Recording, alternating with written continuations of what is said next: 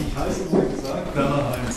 Habe bis zum Jahre 2009 beim Deutschen Institut für Urbanistik gearbeitet. Das kennt vielleicht der ein oder andere, so das zentrale Forschungs- und Beratungsinstitut der deutschen Städte in Berlin und in Köln. Ich war für die Kölner Abteilung zuständig und habe mich dort sehr, sehr lange mit Fragen der Stadtentwicklung und Regionalentwicklung und vor allen Dingen auch Stadtentwicklungspolitik und regionaler Entwicklungspolitik und den jeweils maßgeblichen Akteuren und deren Interessen beschäftigt. Also auch mal sehr lange mit dem Thema Public-Private Partnership, allerdings schon vor 20 Jahren und damals sehr kritisch. Ich weiß, inzwischen gibt es in Info auch Publikationen, die unkritisch sind und sich auch mit diesem Thema auseinandersetzen, aber das ist der Mainstream. Seit dem Jahre 2009, Sie haben es gesagt, bin ich eigentlich freier Berater, äh, weil ich mich da bei dem Institut altersbedingt beschäftigt bin. Grundlage meines Vortrags ist eine Studie, die ich in den letzten Jahren in dem Deutschen Institut für Urbanistik durchgeführt habe, mit dem Titel Der große Umbruch deutsche Städte und Globalisierung.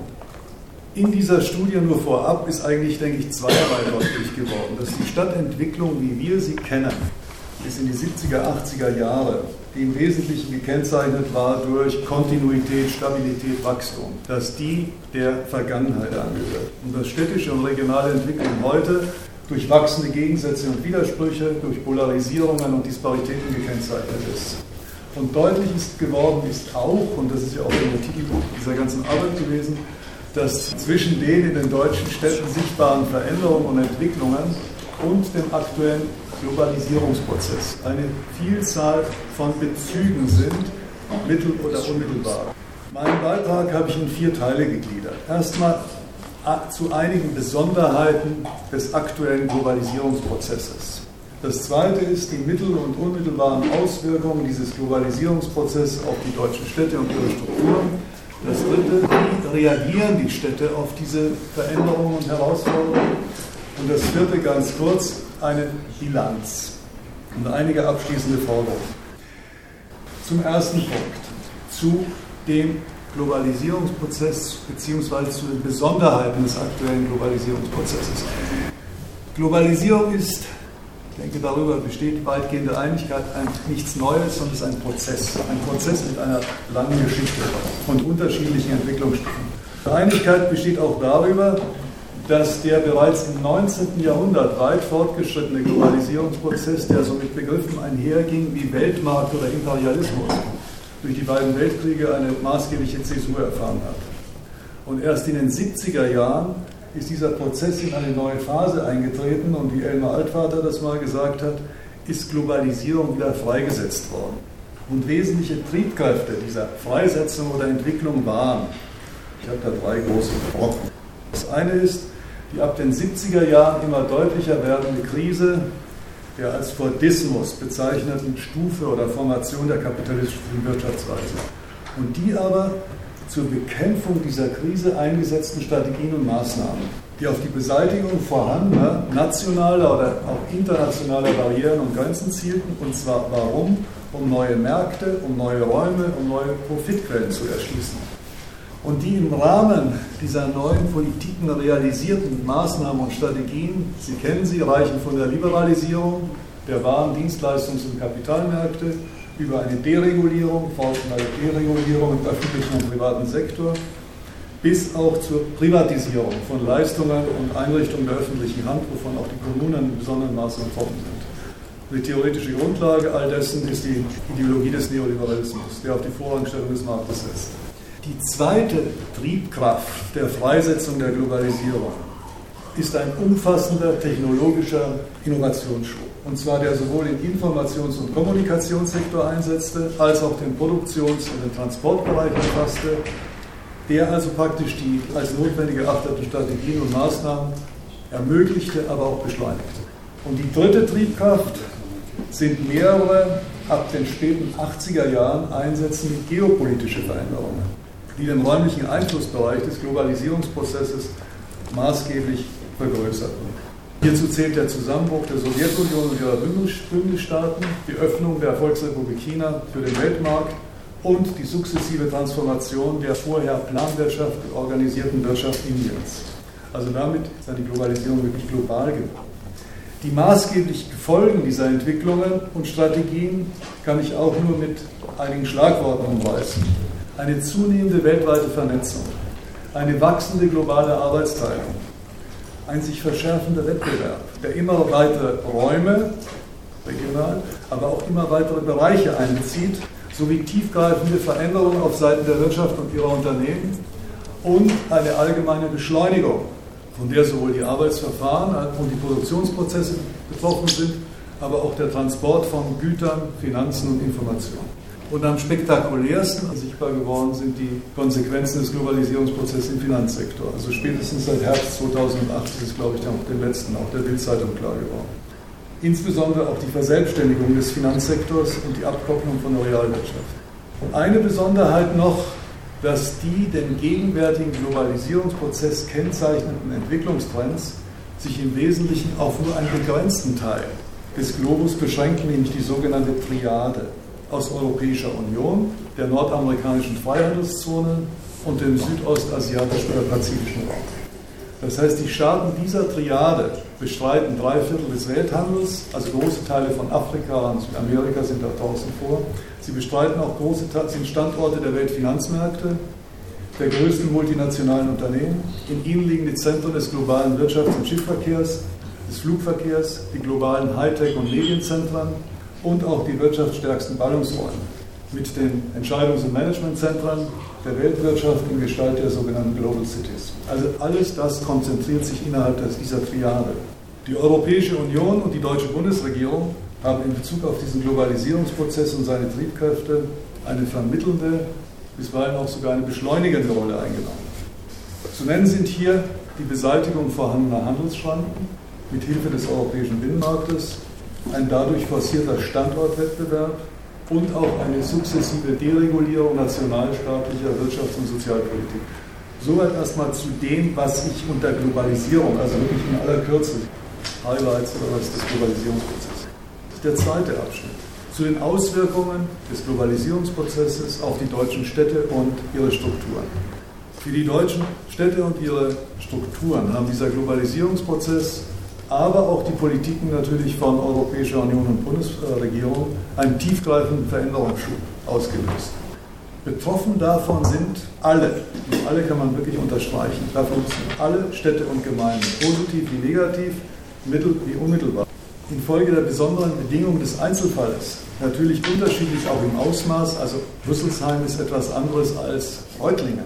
Aber nichtsdestotrotz, auch das ist betroffen, also unterschiedliche Intensität, unterschiedlich im Ausmaß und auch in dem Zeitpunkt, in dem das einsetzt. Und betroffen davon, und darauf konzentriere ich mich in Folgen, sind auch sämtliche kommunalen Bereiche. Das heißt die Wirtschaft und der Arbeitsmarkt, die Bevölkerungs- und die Sozialstruktur, die Stadtgestaltung und das räumliche Gefüge und nicht zuletzt auch häufig die politisch-administrative Organisation der Kommunen.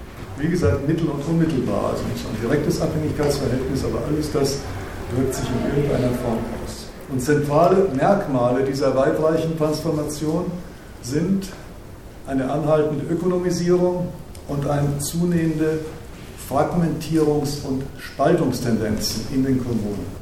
Zunächst zur Transformation von Wirtschaft und ihren Unternehmen. Ich denke, die wesentlichen Kennzeichen dieses bereits in den 70er Jahren einsetzenden Strukturwandels der deutschen Wirtschaft und ihrer Unternehmen sind sektorale Umbrüche. Das kennen Sie alles, wieder Ab- und Umbau des sekundären Sektors und eine gleichzeitige Zunahme des tertiären Sektors. Und zentrale Auslöser waren kostengünstigere Produktionsbedingungen und niedriger Lohnniveaus in anderen Staaten und Kontinenten.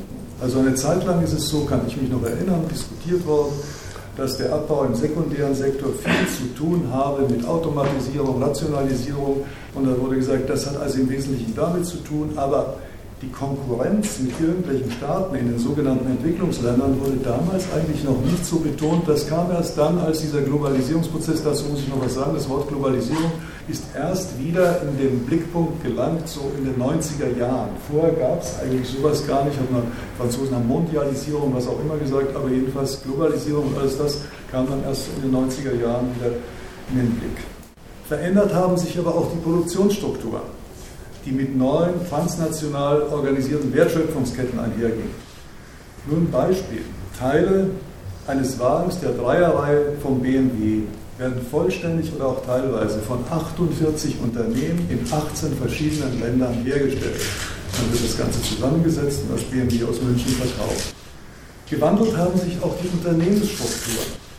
Diese sind gekennzeichnet durch eine Gleichzeitigkeit von Megafusionen und auf der anderen Seite Outsourcing-Prozessen, Outsourcing von bestimmten Unternehmensteilen. Geändert haben sich aber auch die Unternehmenspolitiken. Und dies gilt insbesondere für börsenorientierte Unternehmen. Das heißt, sie sind immer stärker ihre Ziele an der Sicherstellung einer maximalen Kapitalrendite interessiert, deren Höhe dann durch die Entwicklung auf den Finanzmärkten bestimmt ist.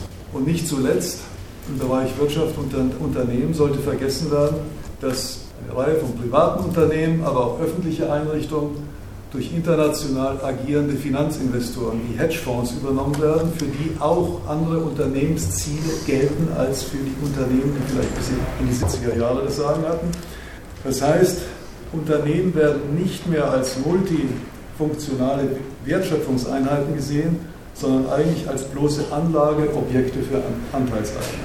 Für die deutschen Städte und die Gemeinden bedeuten diese strukturellen Veränderungen in der Regel einen Rückgang an lokaler Verbundenheit auf Seiten von Unternehmen. Also früher, ich weiß noch, in Frankfurt Höchst, die Höchst AG fühlte sich dann auch für den Stadtteil Höchst zuständig, hat auch gesponsert, Sportverein, Kindergärten oder sowas, das gehört der Vergangenheit. Das wurde mir zum Beispiel auch in Dresden gesagt. In Dresden haben die gesagt, wir haben keine Firmen hier, die also über eine hundertjährige Tradition verfügen. Das sind alles Firmen, die also nach 1990 hierher gekommen sind und die fühlen sich unserer Stadt eben nicht verbunden der Vergangenheit gehört auch an die sogenannte Unternehmens- und Diskurskultur. In München wurde mal gesagt, früher, da haben wir noch, ich weiß nicht wo, beim Opernball oder bei Vernissagen oder sonst was bestimmte Dinge verhandelt.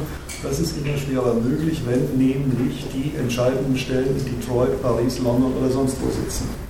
Das heißt, räumliche Distanzen zwischen den kommunalen Entscheidern und den zentralen Wirtschaftsakteuren hinzu. Zum Arbeitsmarkt.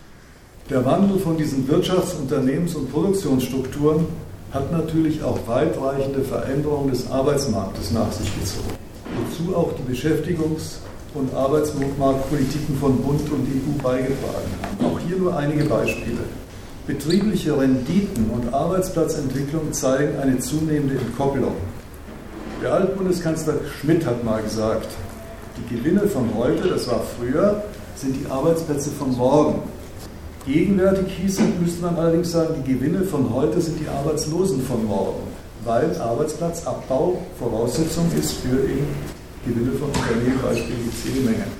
Ein zweiter Punkt zum Arbeitsmarkt, die an gesicherter Vollzeitbeschäftigung Beschäftigung orientierten Normalarbeitsverhältnisse, wie wir sie wahrscheinlich alle noch sehr gut kennen. Früherer Zeiten nehmen ebenso ab wie die rechtlichen diese Arbeitsverhältnisse sichernden Normen.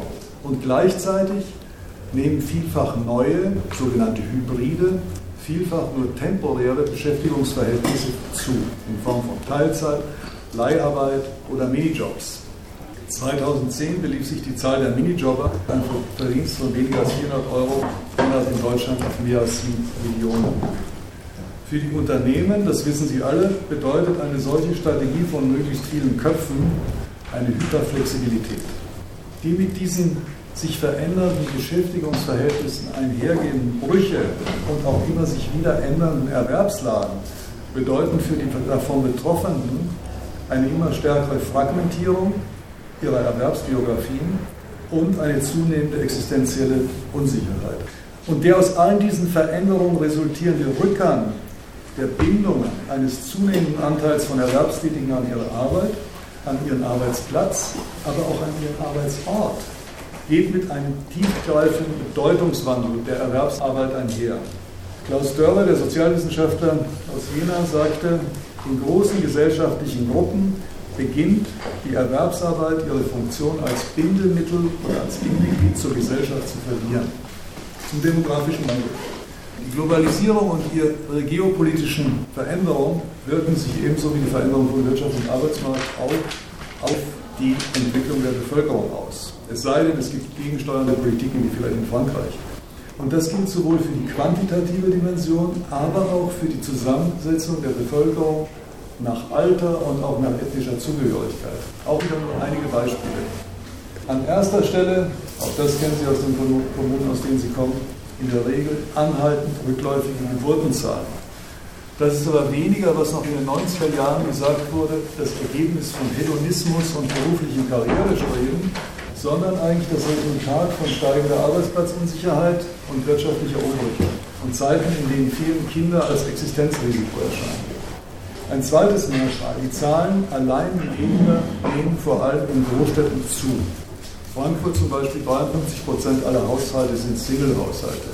Auch hier sind die Gründe veränderte Beschäftigungsverhältnisse, die mit Arbeitszeitflexibilisierung und auch mit zunehmender Standortmobilität einhergehen.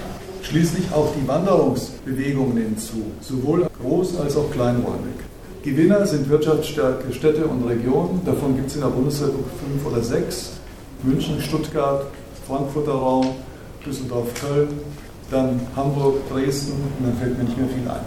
Also das sind eigentlich die Bereiche, die noch als wirtschaftsstark gelten, die Zuzüge haben, während die wirtschaftsschwachen Räume zum Teil drastische Bevölkerungsverluste zu verzeichnen haben. Und das gilt nicht nur für Ostdeutschland, sondern auch für eine ganze Reihe von Bereichen in Westdeutschland, vom Bayerischen Wald angefangen bis nach Eschwege und Kassel im Hessen. Das heißt, dass früher bis in die 80er Jahre sich in Deutschland abzeichnende Süd-Nord-Gefälle wird jetzt auch von einem immer deutlicher werden Ost-West-Gefälle überlagert. Aber die beiden Gefälle sind da und sie sind auch nochmal in den einzelnen Bundesländern da. Internationale Entwicklungsunterschiede und geopolitische Umbrüche, vor allen Dingen in Ländern des Südens und Ostens, haben darüber hinaus vor allem in den 1990er Jahren zu steigenden Zahlen von Migrantinnen und Migranten oder Aussiedlerinnen und Ausländern, insbesondere wiederum in Städten Westdeutschlands geführt. Und der Anteil von Personen mit Migrationshintergrund liegt jetzt bundesweit, das war eine neue Zahl, bei 20 Prozent, was mir sehr hoch vorkam. Ich glaube, bundesweit ist das wirklich hoch. Und in Städten wie Frankfurt über 40 Prozent. Und ich denke, also beim kurzen Spaziergang durch Mannheim haben wir gestern gedacht, das dürfte in Mannheim bald auch der Fall sein, also mit den 40 Prozent. Neben diesen quantitativen und strukturellen Veränderungen lassen sich aber auch zunehmend deutliche qualitative gesellschaftliche Veränderungen beobachten. Und hierzu zählen eine zunehmende Ökonomisierung, die die einzelnen Gesellschaftsmitglieder immer mehr zu bloßen Wirtschaftsfaktoren werden lässt, deren Wert sich an ökonomischer Funktionalität bemisst und ein gleichfalls ökonomisch bestimmtes Gegeneinander ausspielen von unterschiedlichen Bevölkerungsgruppen. Junge stehen dann gegen Alte, Deutsche gegen Ausländer, Familien mit Kindern gegen solche ohne Kinder oder Kinderlose, Beschäftigte gegen Arbeitslose und nicht zuletzt Westdeutsche und Ostdeutsche. Die zuerst genannten sind immer die Aktiven, die anderen sind eigentlich Verursacher von Problemen und Kosten, die eigentlich nur alimentiert werden. Zu den Folgen dieser quantitativen und qualitativen Veränderungen und Entwicklung zählen eine wachsende Individualisierung, Vereinzelung und bei einer gleichzeitigen Erosion sozialer Beziehungen. Stichwort Entsolidarisierung. Und die sukzessive Herausbildung von Parallelgesellschaften entlang ökonomischer oder auch ethnischer und sozialer Trennlinie, sowie eine von fortschreitenden Zerfallstendenzen gekennzeichnete Stadtgesellschaft. Das finde ich deshalb nicht unwichtig, weil ja oft so von Bürgergesellschaft, Zivilgesellschaft und so eigentlich ein anderes Bild hergestellt wird, was meines Erachtens mit diesen Zerfallstendenzen nicht so ganz einhergeht. Und das Engagement für das kommunale Ganze ist deutlich rückläufig. Die räumliche Bindung, das sagte ich vorhin auch im Zusammenhang mit der Arbeitsmarktentwicklung, die räumliche Bindung als gemeinsame Grundlage für Stadtpolitik ist immer weniger gegeben. Sichtbar wird dies vor allem auch in den geringen Beteiligungsquoten bei Kommunalwahlen. Also zum Beispiel bei der Kommunalwahl, Oberbürgermeisterwahl 2011 in Offenbach, letztes Jahr im September, haben sich nur noch 25 Prozent der Wahlbeteiligten beteiligt. Deutlich wenig. Und der frühere Sozialdezernent der Stadt Frankfurt sagte kürzlich, in Stadtteilen, wo die sogenannten Benachteiligten des Globalisierungsproblems die Wahlbeteiligung auch viel niedriger. Bei dieser ist sowieso wurscht, wir haben eh nichts zu sagen, egal wie wir entwickeln. Zunahme von Armut und sozialer Spaltung, auch eine Konsequenz dieses Prozesses. Das heißt, mit steigenden Zahlen Arbeitsloser und atypisch Beschäftigter und den veränderten Wirtschaftsstrukturen haben auch soziale Ungleichheit und Armut zugenommen. Das wird, Sie haben das wahrscheinlich auch gelesen, der Entwurf des Armuts- und Reichtumsberichts der Bundesregierung liegt ja vor, wird auch durch die neuesten Untersuchungen bzw. Daten bestätigt. Nach dem ersten Armuts- und Reichtumsbericht belief sich die Zahl der Vermögensmillionäre 2001 schon auf 1,5 Millionen. Das ist eine Menge. Gleich gleichzeitig oder dem gegenüber im Jahre 2010 waren nach den Angaben des DIW, des Deutschen Instituts für Wirtschaftsforschung, 11 Millionen Personen in Deutschland arm. Das heißt, sie haben weniger als 60 Prozent des mittleren Einkommens verdient. Und das war immerhin ein Drittel mehr als 1999. Ich will Sie mit Zahlen sonst verschonen, aber nur zu zeigen, es hat sich wirklich in diesem Land etwas verändert und es verändert sich nicht zum Guten, sondern eigentlich zum Schlechten. Wie gesagt, ein Drittel mehr als 1999 derer, die als arm gelten. Armut ist aber in Deutschland sowohl groß als auch kleinräumig sehr unterschiedlich verteilt. Zum einen gibt es einen großen Unterschied zwischen den Armutsquoten in den neuen und in den alten Bundesländern. Das heißt, die Armutsgefährdungsquote in Bayern liegt bei 10,8, in Mecklenburg-Vorpommern bei 22,4, also überdoppelt so hoch. Und zum anderen gibt es auch eine signifikante Konzentration von Armut in den drei Stadtstaaten und in den Großstädten der Flächenländer. Das heißt also auch soziale Probleme und Armut konzentrieren sich in der Regel in den großen Städten. Wenn jemand jetzt sagt, aber in der kleinen Station, so kann man sofort sagen, jede Regel hat ihre Ausnahme. Aber wie gesagt, in der Regel sind es also die großen Städte. Und anders als in früheren Jahren gehen Armut und Arbeitslosigkeit heute zunehmend mit der Gefahr sozialer Isolierung und Ausgrenzung einher. Das heißt, die gesellschaftliche Schichtung in oben und unten, wie wir sie mal gelernt haben, geht zunehmend mit einer neuen Trennlinie einher, die da heißt drinnen und draußen. Das heißt, die davon Betroffenen haben eigentlich kaum noch einen Platz im System der aktuellen Erwerbsgesellschaft. Auch räumlich ist es zu einer zunehmenden Spaltung gekommen. Das heißt, ich habe das vorhin schon an Nord-Süd und Süd-Nord gefällt, Ost-West gefällt. Das heißt, auch hier gibt es eine zunehmende Spaltung in Verlierer und Gewinner. Betroffen wiederum sind alle räumlichen Ebenen. Großräumig stehen sich Regionen gegenüber, von denen die einen, häufig im Osten gelegen, aber nicht immer, wie ich vorhin sagte, deutliche Zeichen von Deökonomisierung und demografischer Schrumpfung aufzeichnen. Und eine begrenzte Zahl anderer, vor allem in den alten Bundesländern gelegen, weisen gegenläufige Entwicklungstrends auf. Wirtschaftliches Wachstum mit betrieblichen Neuansiedlungen oder Erweiterung, steigende Bevölkerungszahlen und interregionale Wanderungsgewinne. Beispiel dafür ist erneut Frankfurt, die also ganz glücklich in diesem Jahr zum ersten Mal die Zahl von 700.000 verzeichnet haben für ihre Bevölkerungszahl. Das hatten die Frankfurter noch nie. Weil es gab, ich kann mich erinnern, in den 80er Jahren Prognosen, wo man gesagt hat, Frankfurt würde unter 500.000 gehen. Also auch Stuttgart war damals eine Stadt, bei der man dachte, die Bevölkerungszahl geht weit nach unten. Auf einmal hat sich das also ein bisschen geändert. Und diesen großräumlichen Disparitäten entspricht kleinräumig eine immer ausgeprägtere Heterogenisierung städtischer Siedlungsstrukturen. Auch das gilt vor allem für die Großstädte. Das heißt, die ökonomische und soziale Spaltung der Stadtbevölkerung schlägt sich auch räumlich nieder. Auf der einen Seite dieses siedlungsstrukturellen Spektrums stehen die Stadtzentren die in der Regel auf Außenwirkung orientiert sind und die, wie ein früherer Oberbürgermeister der Stadt Frankfurt mal sagte, die als die Visitenkarten der Städte gelten. Und auf der anderen Seite Quartiere, die eher zu den Auffangbecken für die Globalisierungsverlierer geworden sind, das heißt für ökonomisch deklassierte Bevölkerungsgruppen.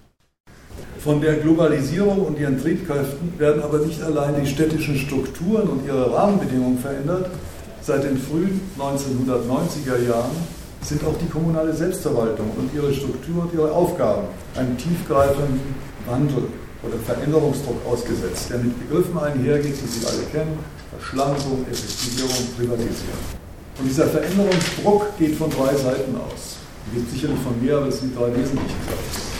Zunehmenden kommunalen Haushaltsproblemen als Folge steigender Disparitäten zwischen Einkommen, kommunalen Einnahmen und Ausgaben aber auch den bereits Ende der 1980er Jahre, und zwar auf internationaler einsetzenden Relevanzgewinn des betriebswirtschaftlich ausgerichteten New Public Management.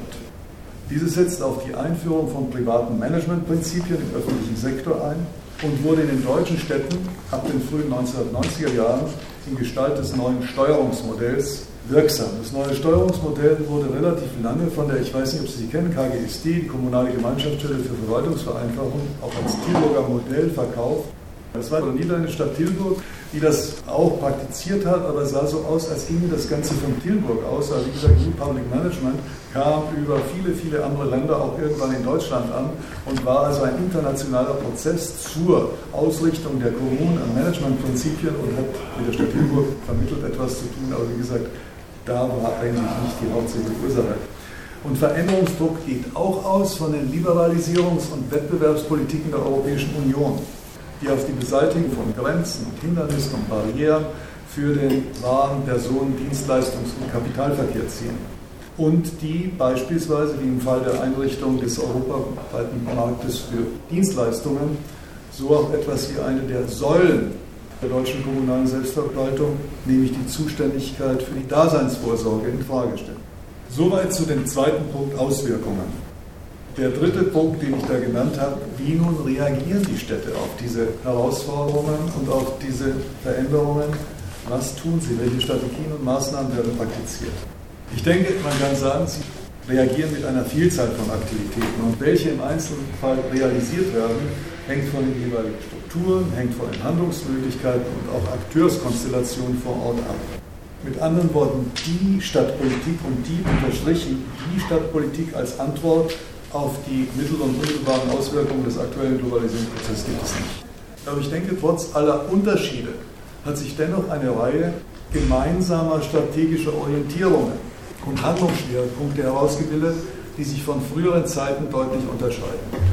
Und dazu würde ich zählen eine fortschreitende Internationalisierung kommunalen Handels, veränderte wirtschaftspolitische Schwerpunktsetzungen und ein breites Spektrum an angebots- und nachfrageorientierten Politiken sowie schließlich weitreichender Relevanzgewinn des Privatsektors und seiner Akteure.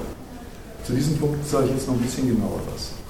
Für die Internationalisierung der kommunalen Kontakte und Aktivitäten stehen eine Zunahme städtischer Netzwerke, wie zum Beispiel Eurocities, vorwiegend auf europäischer Ebene. Steigende Zahlen von kommunalen Partnerschaften, aber die anders als früher, als es um Nicaragua, Burkina Faso und sowas ging, heute vorwiegend an Fragen der Wirtschaftsförderung orientiert sind, also nicht am kulturellen Austausch, und zwar mit Städten der neuen Weltmarktteilnehmer, oh Wunder, China und Indien, oder zu Kommunen der sogenannten Transformationsstaaten, also derer, die aus der früheren Sowjetunion hervorgegangen sind.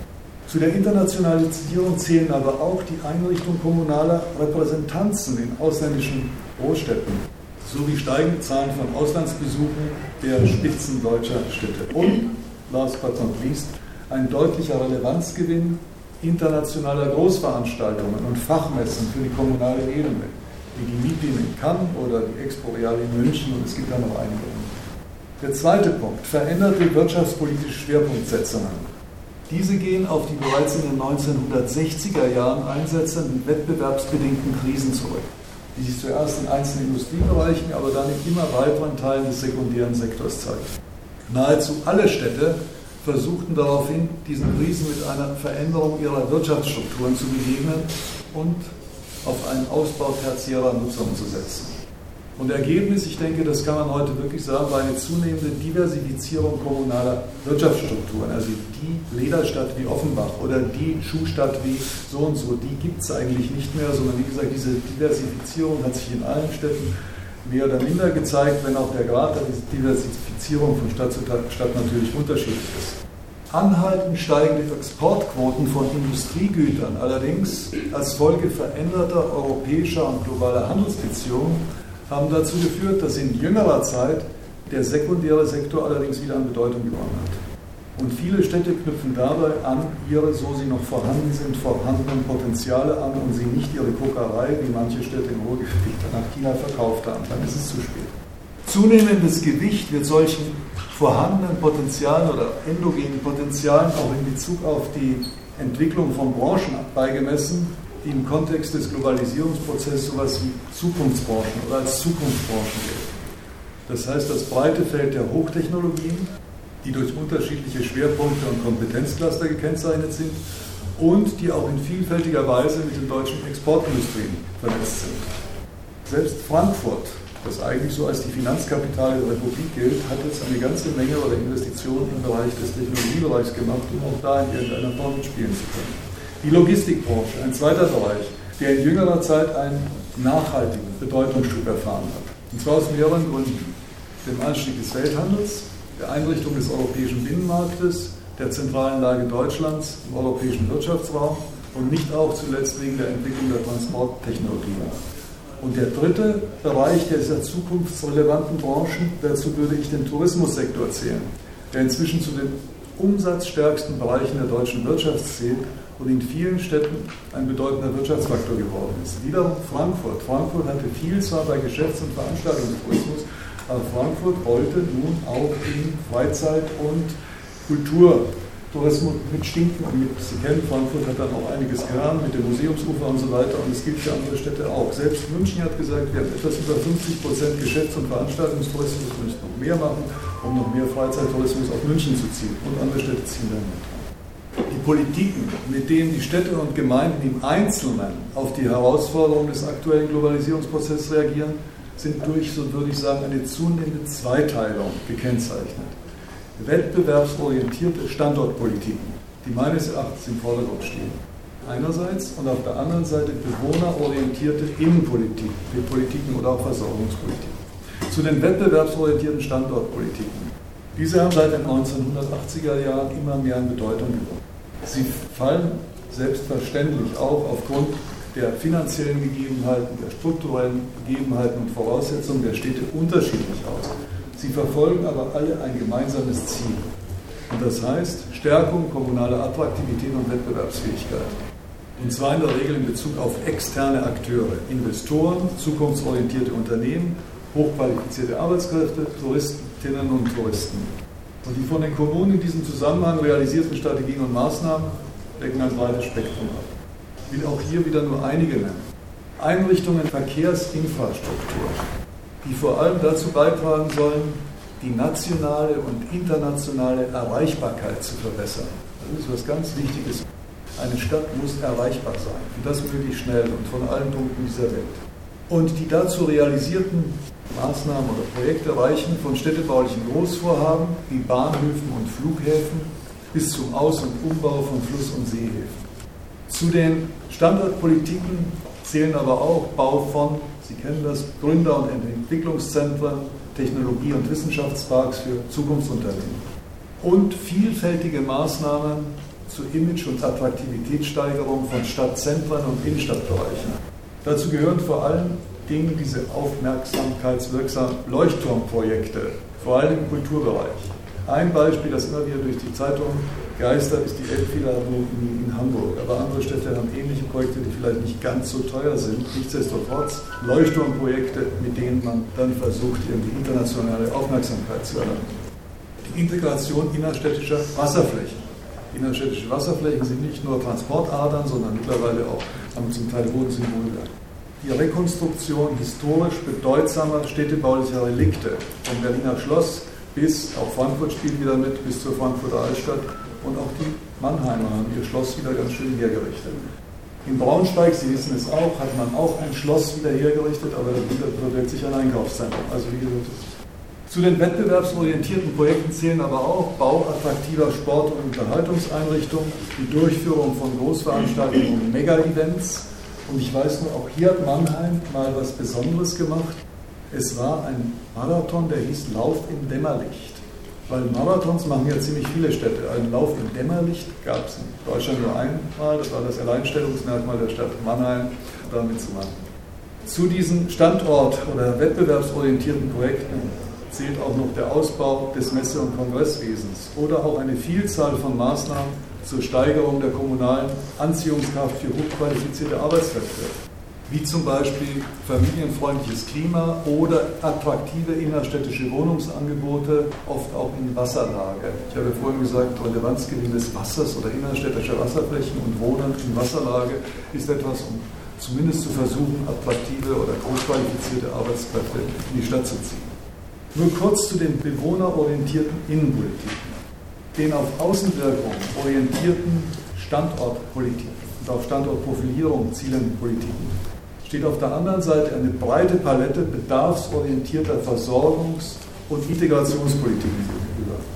Diese sind an den Bedarfen der Stadtbevölkerung oder einzelner Bevölkerungsgruppen orientiert und vollziehen sich im Wesentlichen eher verborgen in der alltäglichen Routine.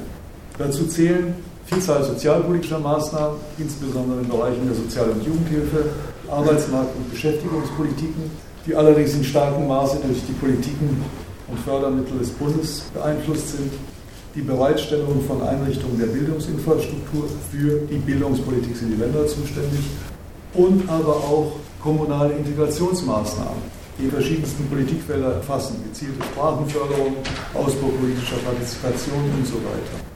Sowie schließlich eine Reihe von Aktivitäten, die versuchen, auf die Bevölkerung strukturell von mir aus vorhin genannten Veränderungen einzugehen. Das heißt demografischer Wandel. Allerdings muss man dazu sagen, dass eben, ich bin auch nur kurz auf diese Politiken eingegangen, nicht weil ich sie nicht wichtig finde, nur weil sie in den Städten nicht so wichtig sind wie die wettbewerbsorientierten Politiken. Und das heißt, dass diese eben genannten Maßnahmen, die bewohnerorientierte oder Innenpolitiken, Innenpolitiken genannt habe, deutlichen Schwankungen unterliegen. Das heißt, in Zeiten kommunaler Haushaltsengpässe und aufgrund der von mir genannten Prioritätensetzungen werden Einsparungen vor allen Dingen in diesen Bereichen vorgenommen. Sie kennen das bei Einsparungen in den Stadtteilen, in den einzelnen Stadtquartieren, die betreffen dann irgendwelche Einrichtungen von Kultur, Sport und Soziales. Da wird am ehesten auf Kosten dann oder beziehungsweise zugunsten der anderen eingespart. Der letzte Punkt zu der von den kommunalen oder für mich sichtbaren kommunalen Maßnahmen, das heißt die Privatisierung kommunaler Leistungen und Einrichtungen. Der bereits genannte von verschiedenen Seiten auf die Städte ausgeübte Veränderungsdruck hat diese seit den frühen 90er Jahren zu einer Reihe, und man kann schon sagen, substanzieller Veränderungen veranlasst, die sowohl ihre politisch-administrativen Strukturen erfasst haben und diese Strukturen auch den Marktkräften, den Prinzipien und Logiken des Marktes ausgesetzt haben. Zum einen die Binnenmodernisierung kommunaler Verwaltungen, die mit der Einführung, das hatte ich vorhin schon gesagt, privatwirtschaftlicher Managementprinzipien einhergeht. Das zweite, eine funktionale Privatisierung durch die teilweise oder auch vollständige Übertragung kommunaler Aufgaben und Leistungen an Akteure der Privatwirtschaft. Nur ein Stichwort, Public-Private Partnerschaft oder öffentlich-rechtliche Partnerschaften. Und das dritte, die teilweise oder vollständige Veräußerung, also nicht nur funktionale, sondern es eine vollständige Veräußerung kommunaler Unternehmen. In der Regel sind es Unternehmen, die in der Daseinsvorsorge tätig sind oder tätig waren. Und die Reichen, das waren die ersten kommunale Energieunternehmen, aber auch über Einrichtungen des Ver- und Entsorgungssektors bis zu kommunalen Krankenhäusern oder kommunalen Wohnungsunternehmen. Sie alle kennen das Dresdner Beispiel. Die mit diesen Maßnahmen häufig einhergehenden Verluste kommunaler Steuerung, aber auch negative Erfahrungen mit der Veräußerung kommunaler Einrichtungen, Gebühren oder Preissteigerungen oder auch gleichzeitig Angebotsverschlechterungen haben in jüngerer Zeit verschiedentlich zu einer Rekommunalisierung privater Unternehmen oder Unternehmensteile geführt. Der letzte Punkt, der vierte und letzte Abschnitt, wo ich gesagt habe, so eine kurze Bilanz und einige Forderungen. Wirklich nur einige Forderungen. Im Buch habe ich nämlich 50 Seiten Forderungen oder 40, das würde dann den Tag sprengen. Ich denke, die Ergebnisse der vielfältigen Aktivitäten, mit denen die Kommunen quer durch dieses Land auf die Herausforderungen der Globalisierung reagieren, sind ambivalent. Auf der Erfolgsseite stehen attraktive Standorte für das Feld der Zukunftstechnologien, vielfältige Bildungs-, Wohn-, Kultur- und Freizeitangebote für hochqualifizierte Beschäftigte. Dafür stehen aber auch ausgefallene städtebauliche Projekte, die in der Regel oder häufig jedenfalls zu einem deutlichen kommunalen Image- und Attraktivitätsgewinn geführt haben und auch erneuerte oder umgebaute Stadtzentren, die wiederum so etwas wie der Hintergrund sind für die sich häufenden Events oder als Magneten dienen für steigende Touristen- und Besucherzahlen. Gleichzeitig, und das ist die Kehrseite oder die andere Seite der Medaille, haben die sozialen und die ökonomischen Probleme und Benachteiligungen in den Städten nicht abgenommen. Sie sind nicht geringer geworden, sondern sie haben, und wir können wieder in den neuen Armuts- und Reichtumsbericht der Bundesregierung gucken, sie haben zugenommen. Das heißt, der Anteil unsicherer, in der Regel schlecht bezahlter Beschäftigungsverhältnisse hat bei gleichzeitig rückläufigen Arbeitslosenquoten zugenommen. Die Armutsquote ist weiter gestiegen und ungeachtet des Relevanzgewinns kommunaler Kinderfreundlichkeit, Sie kennen das wahrscheinlich auch, eine Vielzahl von Städten konkurriert damit, wer ist die kinderfreundlichste Stadt. Bei meinen Gesprächen mit den Oberbürgermeistern haben wir sind es. Die anderen, Frankfurter sagen jetzt gerade, wir sind besonders kinderfreundlich, aber die Stuttgarter möchten doch noch kinderfreundlicher sein. Nichtsdestotrotz, trotz dieser immer wieder behaupteten Kinderfreundlichkeit, zählen Kinder zu den Hauptbetroffenen von Armut. Das heißt, nach dem im August 2011 vorgelegten oder den Daten des Statistischen Bundesamtes gelten in Deutschland 15 Prozent aller Kinder als arm. Jedes sechste oder siebte Kind ist arm. Verfestigt hat sich auch die räumliche Segregation in Quartiere, die oft ethnisch vor allem aber durch Einkommen und soziale Lage ihrer Bewohner voneinander abgegrenzt sind. Dieser doch sehr ambivalente Befund macht deutlich, dass zwischen den kommunalen Strategien und Maßnahmen und den Problemen und Herausforderungen, die die Kommunen sich gegenüber sehen, eine große Lücke klafft. Und zur Schließung dieser Lücke wurden auch von den Gesprächspartnern meiner Studie, das waren hauptsächlich Vertreter aus dem kommunalen Bereich, aber auch aus Wissenschaft und Politik, einige auch aus der Wirtschaft, von den über 60 Gesprächspartnern und Gesprächspartnern wurden oder einfache Symptomkorrekturen oder Programmmodifikationen vielfach als unzureichend erachtet. Das heißt, oft wurde gesagt, wir brauchen eine Stärkung der kommunalen Ebene, eine Gegensteuerung zur gegenwärtigen Erosion der kommunalen Selbstverwaltung und einen tiefgreifenden Paradigmenwechsel.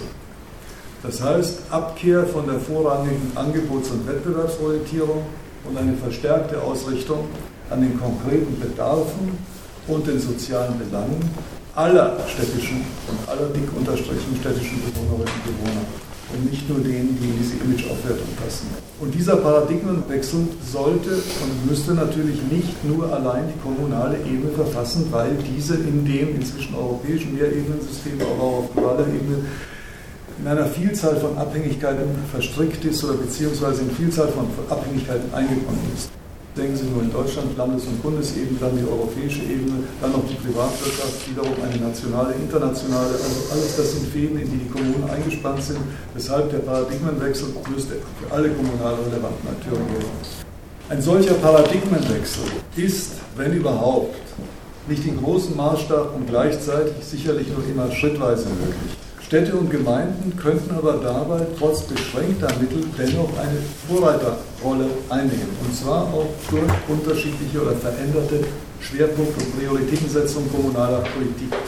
Nur ein klitzekleines Beispiel. Also ich habe hier mehrere. Aber eins war, dass die Stadt Bremen irgendwann darauf verzichtet hat, auf ein großes, auch wettbewerbswirksames Schauhaus, das nannte sich Botaniker, zu verzichten und das Geld gegeben hat für die kostenlose Mittagessen für bedürftige Kinder. Das ist was Winziges.